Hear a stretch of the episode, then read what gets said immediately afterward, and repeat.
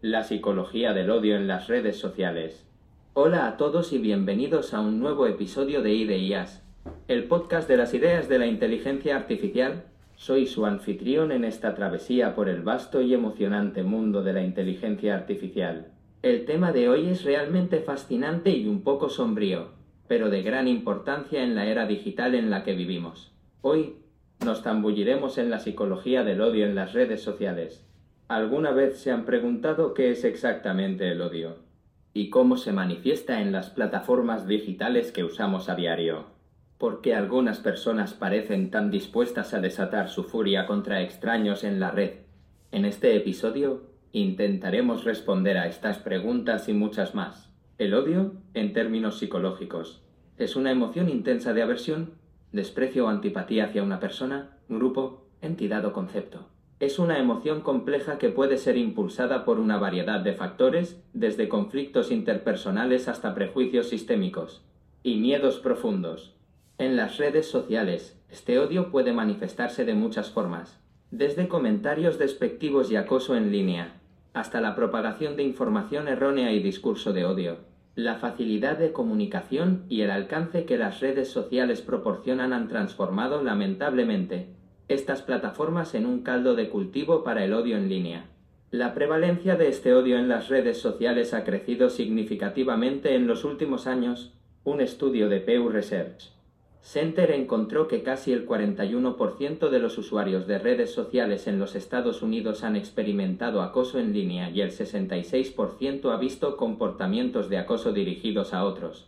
Pero, ¿qué es lo que lleva a las personas a expresar tal nivel de animosidad y violencia en estas plataformas? Hay muchos factores que pueden contribuir a este fenómeno.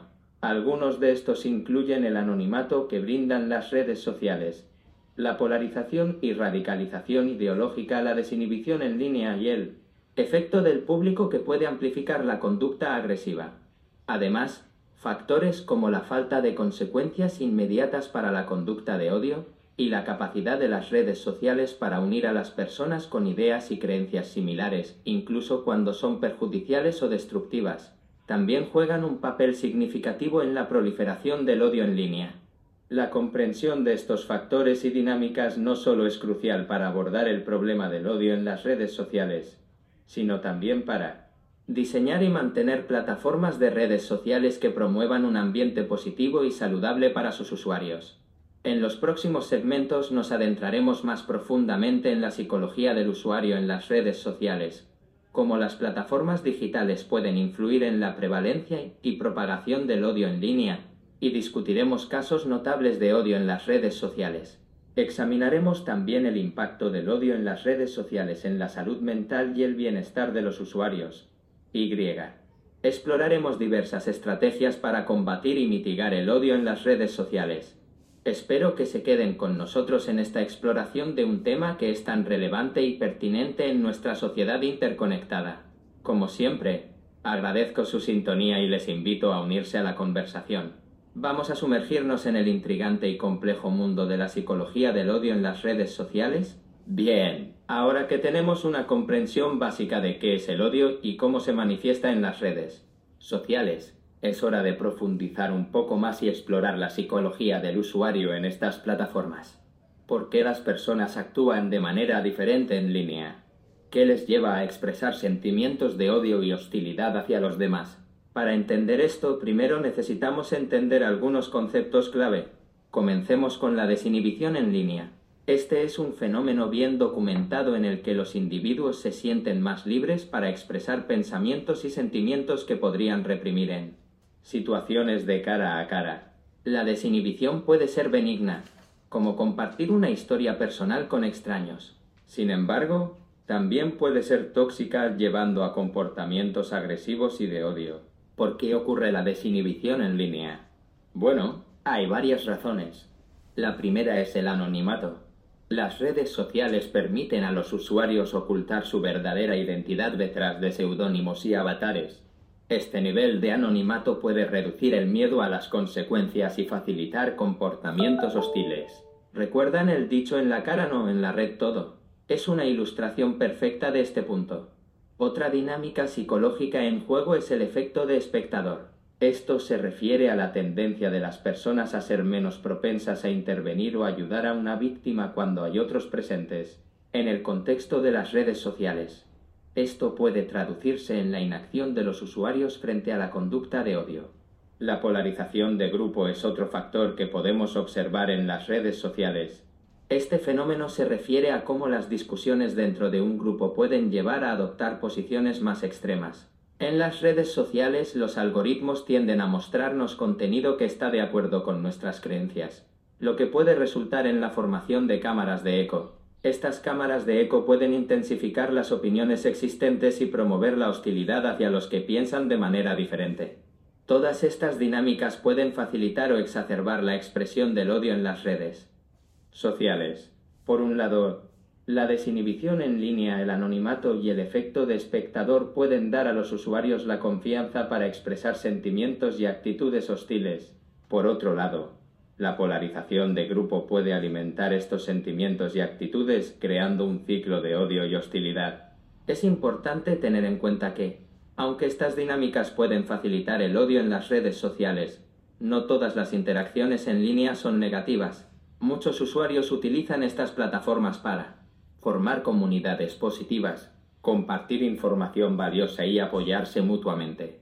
En nuestro próximo segmento, analizaremos cómo las características y políticas de las plataformas de redes sociales pueden influir en la prevalencia y la propagación del odio en línea, así como en la promoción de interacciones más positivas y saludables. No se vayan, hay mucho más por explorar. Bienvenidos de vuelta a Ideas. En el segmento anterior, hablamos sobre cómo los usuarios de redes sociales interactúan y cómo ciertas dinámicas pueden facilitar o exacerbar la expresión de odio en estas plataformas. Ahora vamos a profundizar en cómo las propias plataformas y sus políticas pueden influir en la prevalencia y propagación del odio en línea. Para empezar, debemos entender que las redes sociales son mucho más que simplemente lugares de encuentro digital. Son ecosistemas complejos con su propia estructura, normas y, sobre todo algoritmos. Y son precisamente estos algoritmos los que juegan un papel fundamental en lo que vemos y experimentamos en estas plataformas. Piénsenlo de esta manera cada vez que inicia sesión en tu red social favorita. Los algoritmos están trabajando en segundo plano para curar y presentar contenido que creen que te gustará o te interesará, basándose en tu comportamiento anterior, las publicaciones que te gustaron, las personas que sigues, el tiempo que pasas en ciertos tipos de contenido. Los algoritmos hacen suposiciones sobre lo que podrías querer ver a continuación. Esta personalización puede tener ventajas, como ayudarte a encontrar contenido relevante más fácilmente. Sin embargo, también puede tener desventajas. ¿Recuerdan cuando hablamos sobre las cámaras de eco en el segmento anterior? Bueno, los algoritmos pueden contribuir a este fenómeno al mostrarte más del contenido que refuerza tus creencias y opiniones existentes y menos del contenido que las desafía. Además, hay evidencias que sugieren que el contenido emocionalmente cargado, como las publicaciones que provocan enojo o miedo, tiende a ser más compartido y comentado en las redes sociales. Esto significa que el contenido de odio puede ser amplificado por los algoritmos de las redes sociales, simplemente porque genera más interacciones. Las políticas y prácticas de moderación de contenido de las plataformas también son un factor importante en la prevalencia del odio en línea. Las redes sociales dependen en gran medida de los informes de usuarios y moderadores humanos para identificar y eliminar contenido de odio. Sin embargo, estos sistemas no son perfectos Pueden ser lentos, inconsistentes y estar sujetos a sesgos. Además, los criterios para lo que se considera contenido de odio pueden variar ampliamente de una plataforma a otra, lo que puede generar confusión y frustración. En los últimos años hemos visto un creciente escrutinio público y críticas hacia las plataformas de redes sociales por cómo manejan el odio en línea. Algunos argumentan que las plataformas no están haciendo lo suficiente para proteger a los usuarios, mientras que otros temen que una mayor moderación pueda llevar a la censura o la supresión de la libertad de expresión. Es un equilibrio delicado y las plataformas están en constante evolución para tratar de encontrar el equilibrio adecuado. En el próximo segmento Vamos a revisar algunos casos notables y recientes de odio en las redes sociales y ver cómo estos incidentes han afectado a las personas y comunidades involucradas, así como las respuestas de las plataformas. Esto nos ayudará a entender aún más la importancia de abordar este tema y las implicaciones que puede tener si no se maneja adecuadamente. Así que, no te vayas, hay mucho más por explorar en el mundo de las redes sociales y el odio en línea.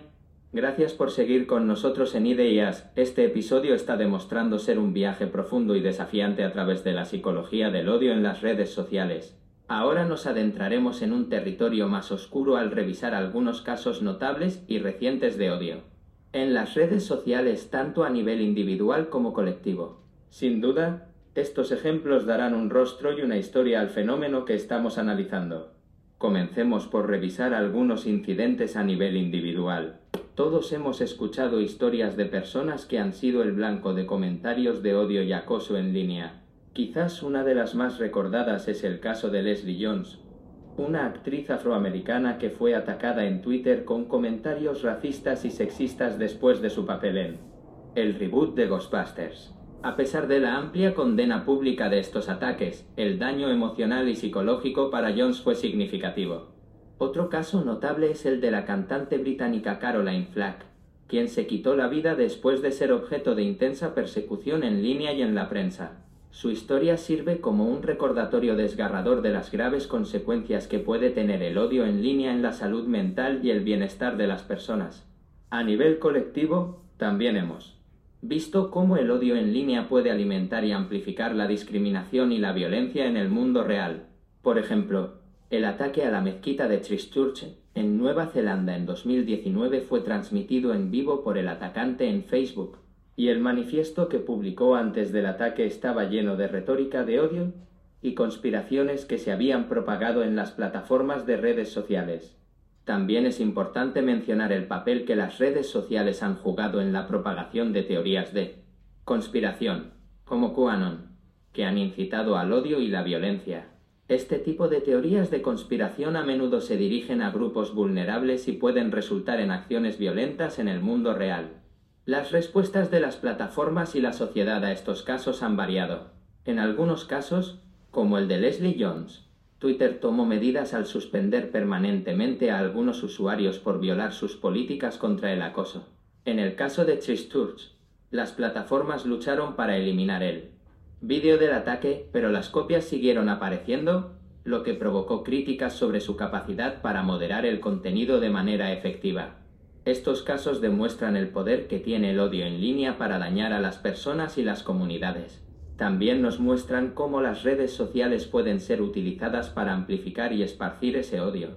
En nuestro próximo segmento vamos a explorar en detalle cómo el odio en las redes sociales puede afectar la salud mental y el bienestar de las personas. Discutiremos los riesgos para la salud mental, como la ansiedad, la depresión y el trauma, así como el impacto en la autoestima y la percepción del mundo.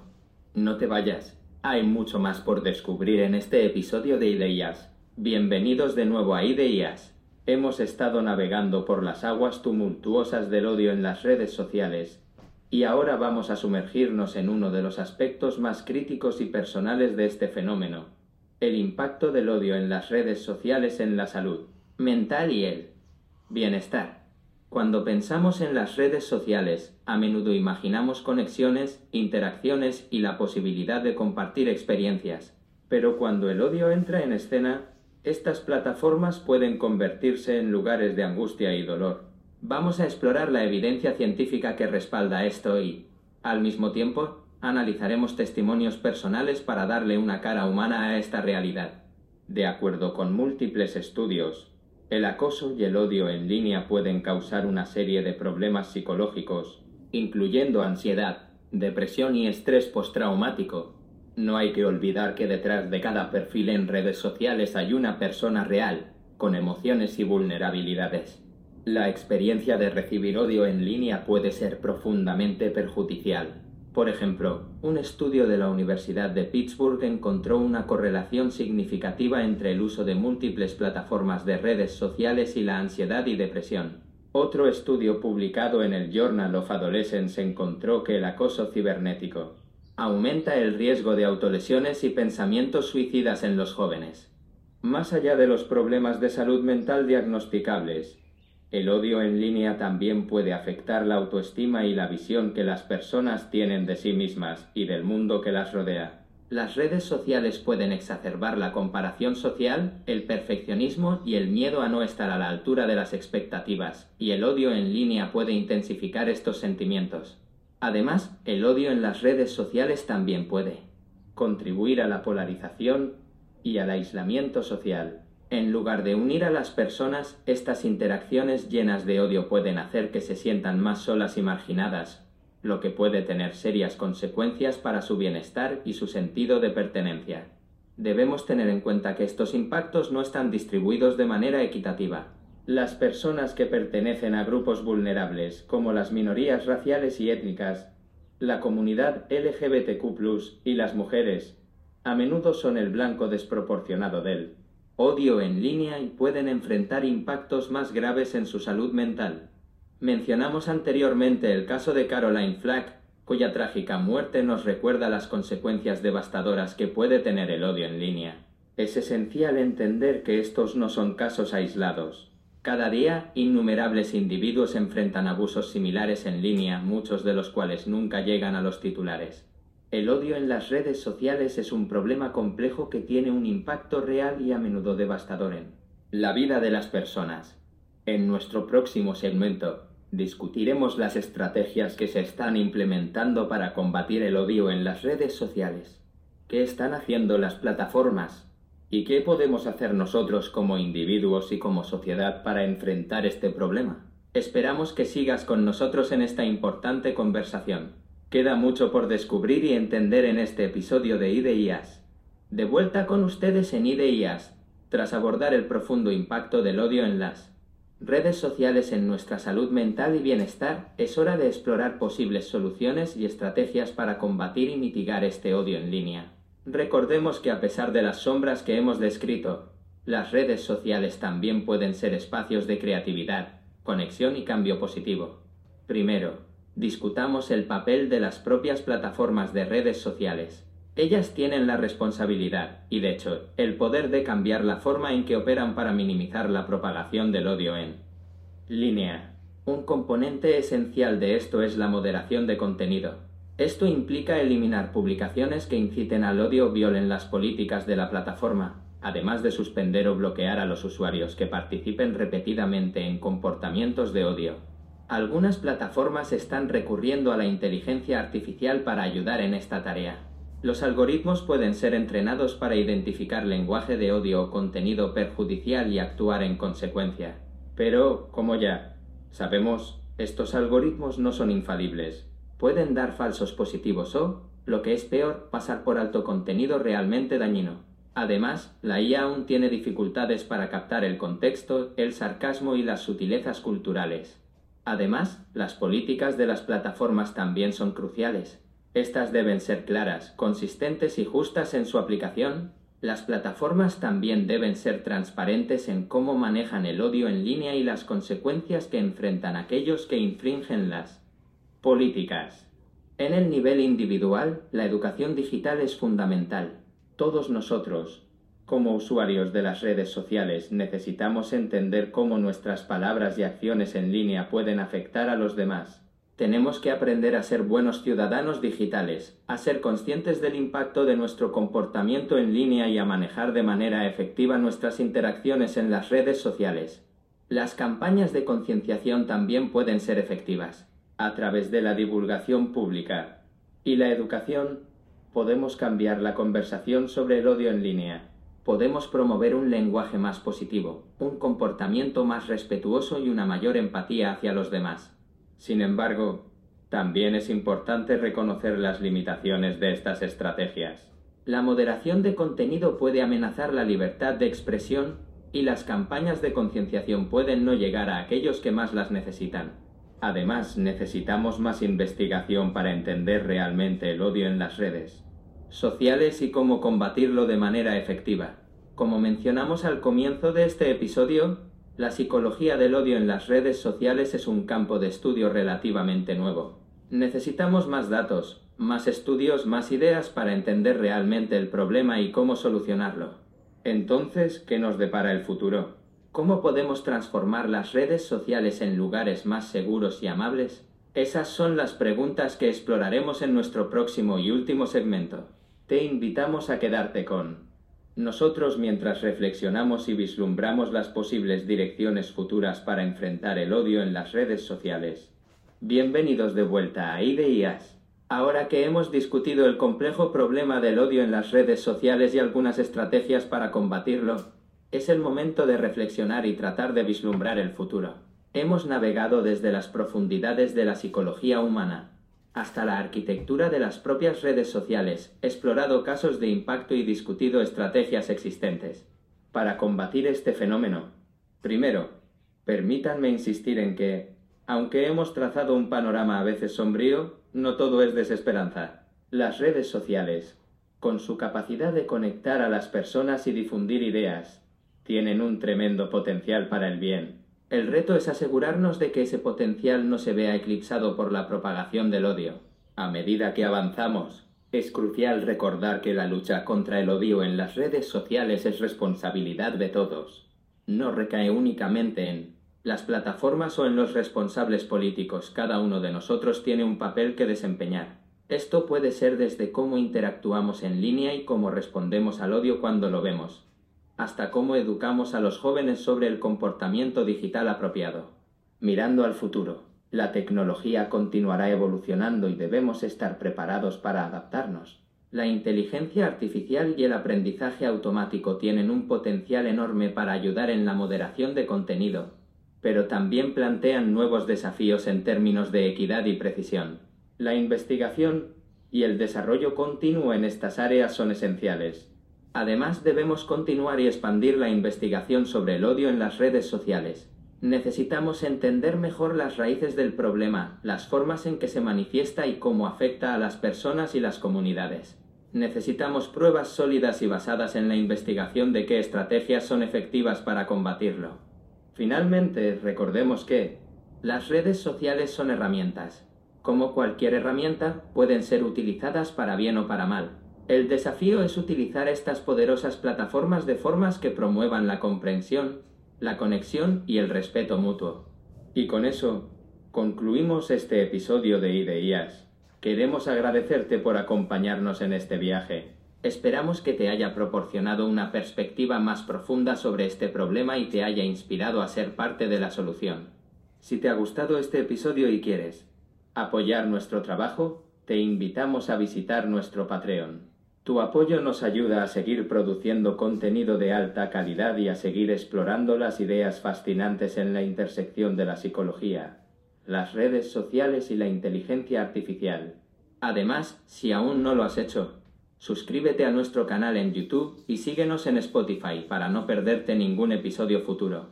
Gracias por estar con nosotros en este viaje a través de las ideas de la inteligencia artificial. Hasta el próximo episodio sigamos construyendo un ambiente digital más amable y saludable. Nos escuchamos pronto.